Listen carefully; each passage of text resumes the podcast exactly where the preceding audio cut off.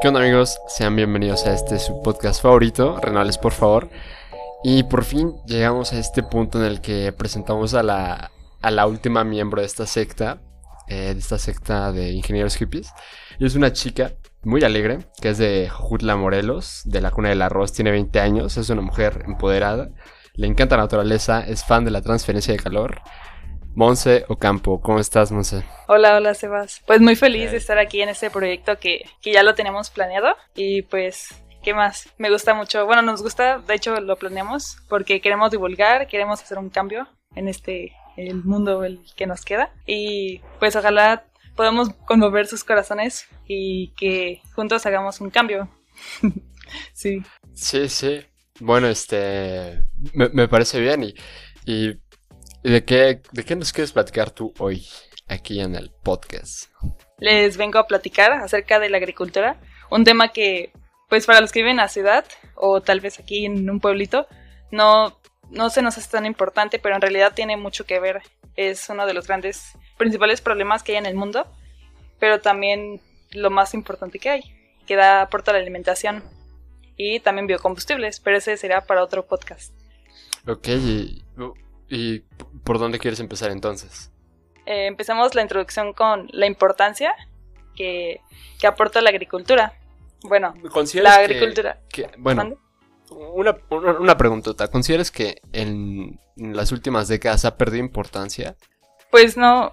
Es que el, el, gobierno lo que hace es tomar la agricultura como un método para obtener pues dinero, o sea, economía. Lo ve más económico que algo como pues bueno, como las culturas que lo ven algo como pues de patrimonio, de mejorar, eh, de seguir sus, sus, tradiciones y así. Y eso es lo que no, no está bien. Ok, otra pregunta. Eh, bueno, ya ves que nosotros estudiamos pues en lo que se considera la zona pues urbana con urbana de, de Morelos, ¿no? Pero, o, sea, tú, tú que llevas toda tu vida viviendo en ese estado, ¿lo considerarías más un estado urbano o rural? Mm, sería como urbano, no, no es rural, o sea, porque también tiene, Jojutla es un municipio y también tiene pueblitos que son como colonias en este caso, como Tehuixtla, ah, la unidad de, por, no, unidad, bueno, o sea, son como pequeños lugares que no es colonia porque esas, esas partes tienen colonias, así que, pues no, no es una zona rural, esa no, rural sería la huerta, la, perdón, la huerta, la, la sierra, pero no, es un mini, una mini ciudad, así lo considero. Ya, yo, yo no conozco muy bien el estado, pero he notado que hay pues algunos municipios donde su principal actividad económica pues es la, agricultura, ¿no? Pero, pero bueno, ya, te dejo hablar. Este, a ver, cuéntanos entonces por qué es importante y, y, cuál es la importancia de, de la agricultura hoy en día. Bueno, la agricultura aporta principalmente los alimentos y si no hay alimentos, las personas no, no, tienen que comer y al no tener que comer no tienen nutrientes, por lo tanto, si las personas no tienen nutrientes, se, no, no tienen la capacidad para aprender o para estudiar, por lo tanto es una sociedad que está estancada y no puede progresar. Otro punto importante es de que es el mayor empleador del mundo. Tan solo el 80% de los productos que, que nosotros tenemos, o sea, llegan a nuestras casas, está hecho por por personas de, que viven en el campo, o sea, de, en la zona rural. Y de esas, perdón, y de esas cuatro, de esas personas que viven en la zona rural, el cuatro quintas partes son pobres.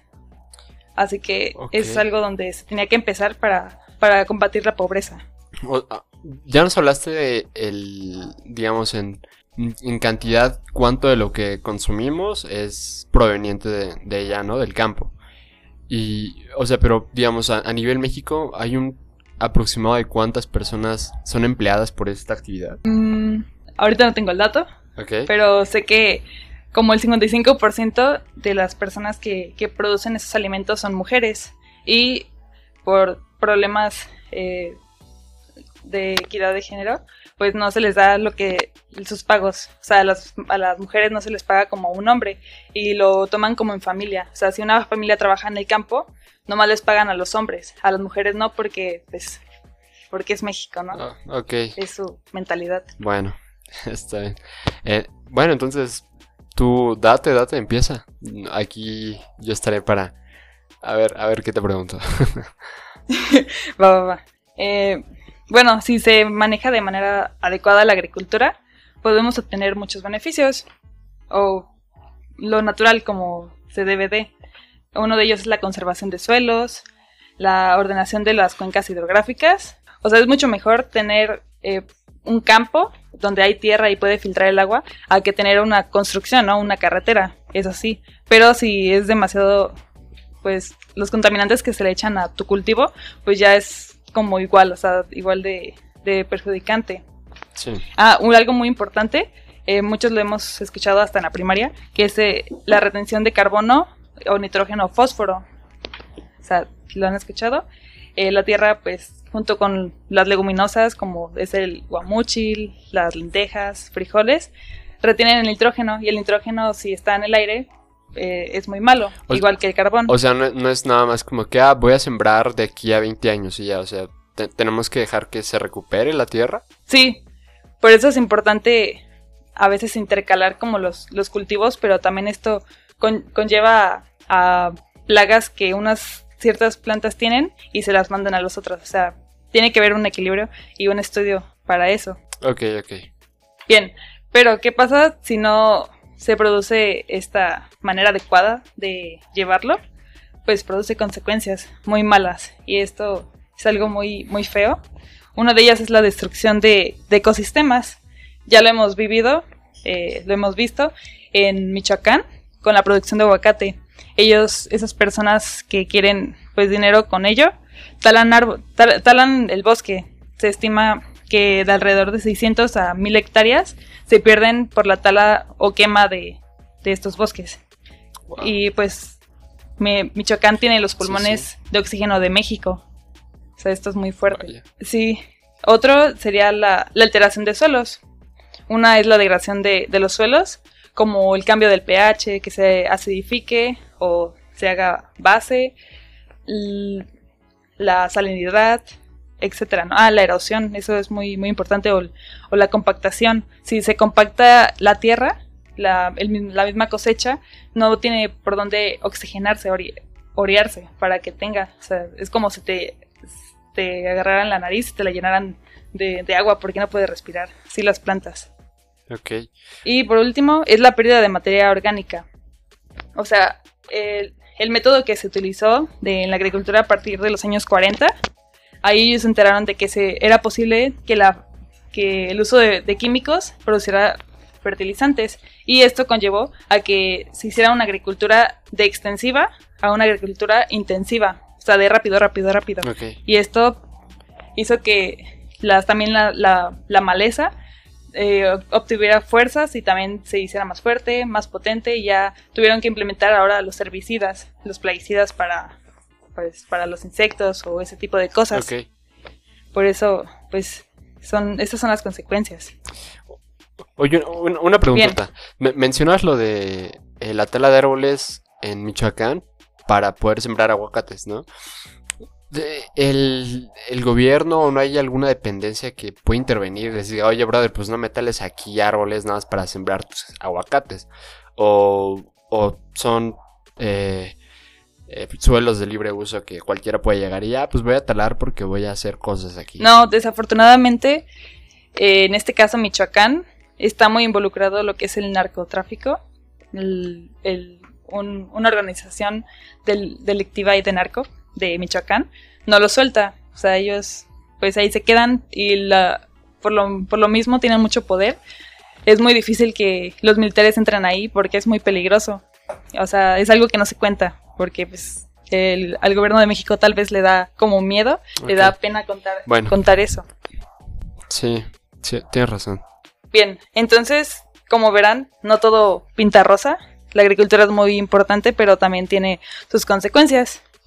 Pero como nosotros somos renovables, por favor, vamos a tratar de, pensar, ser críticos, ser analíticos. Y bien, esas personas han llegado y una de, ellos, de sus propuestas fue la de la FAO, que, que implementó, bueno, está implementando lo que es la agricultura climática inteligente. ¿Qué es la FAO, perdón, Monse? Para los que no sabemos qué es. Ah, bueno, es una organización mundial de la alimentación y la agricultura, por sus siglas en inglés. sí. Ok, vale, ya, gracias. Sí, perdón, no lo expliqué. Entonces, esta agricultura es un método pues para cosechar en donde las personas en este caso se basa en las personas ya pobres que viven en las zonas rurales, que contemplen y que hay cambio climático, que se necesita ah, adaptarse, tener resiliencia, porque esto no, no, no es que se vaya, ¿no? Se va a quedar aquí para siempre y, nos, y ellos tienen que saber cómo.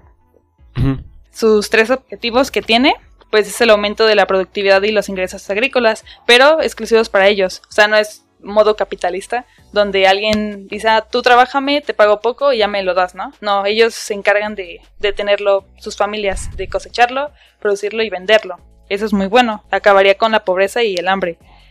También otro objetivo es la adaptación y la resiliencia, como ya lo mencioné, y la reducción y absorción de gases de efecto invernadero de una manera buena hace que pues sí produzca, haga lo necesario, lo bueno. oye, como mencionabas, este tipo de, bueno, industrias grandes como lo son, este, no sé, Walmart u, otras, eh, y con este tipo de agricultura que ya mencionabas, que era la intensiva, ¿no han afectado a la economía familiar de, de, la, de las personas que no, por decirlo así, que no se alían para trabajar con estas empresas? Sí, claro.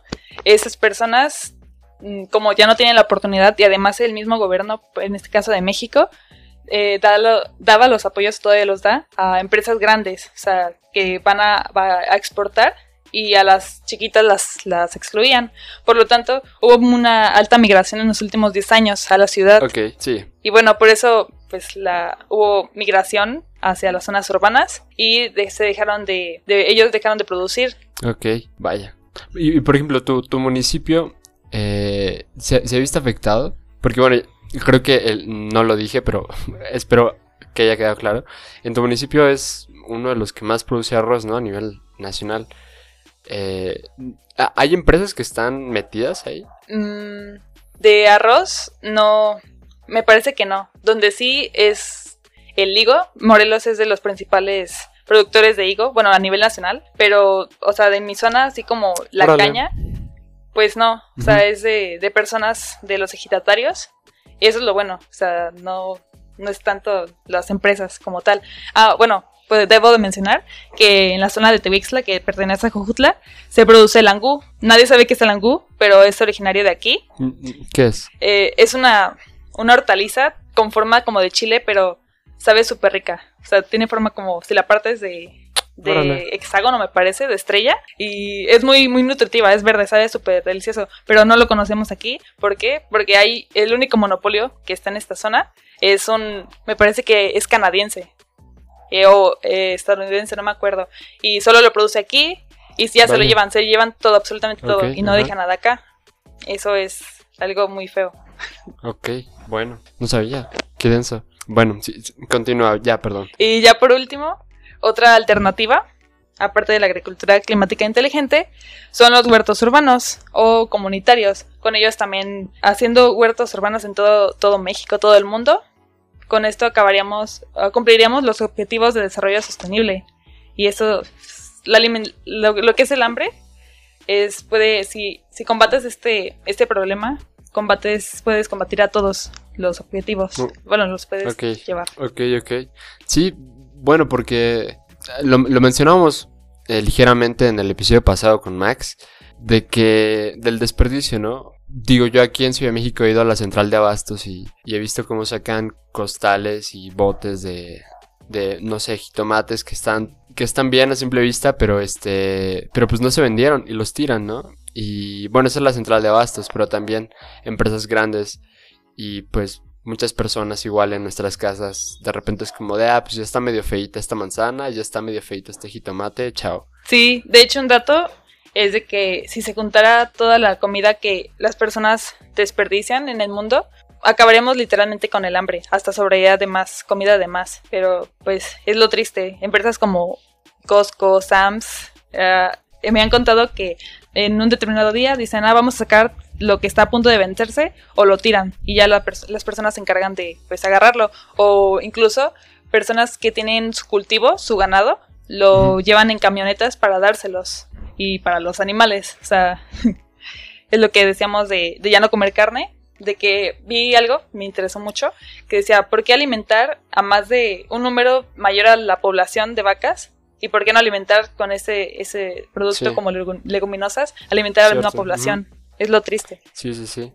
Creo que ya, ya lo mencionaba Gesan por ahí en, en el segundo capítulo, que, que es como de, güey, ¿por qué contribuir al... Bueno, eh, él, él propuso la, la alternativa de reducir el consumo de ciertos productos, ¿no? Como eh, carnes. Y decía, ¿por qué contribuir a eso que, vaya, es una cadena ya que las vacas producen gases, etc, etc.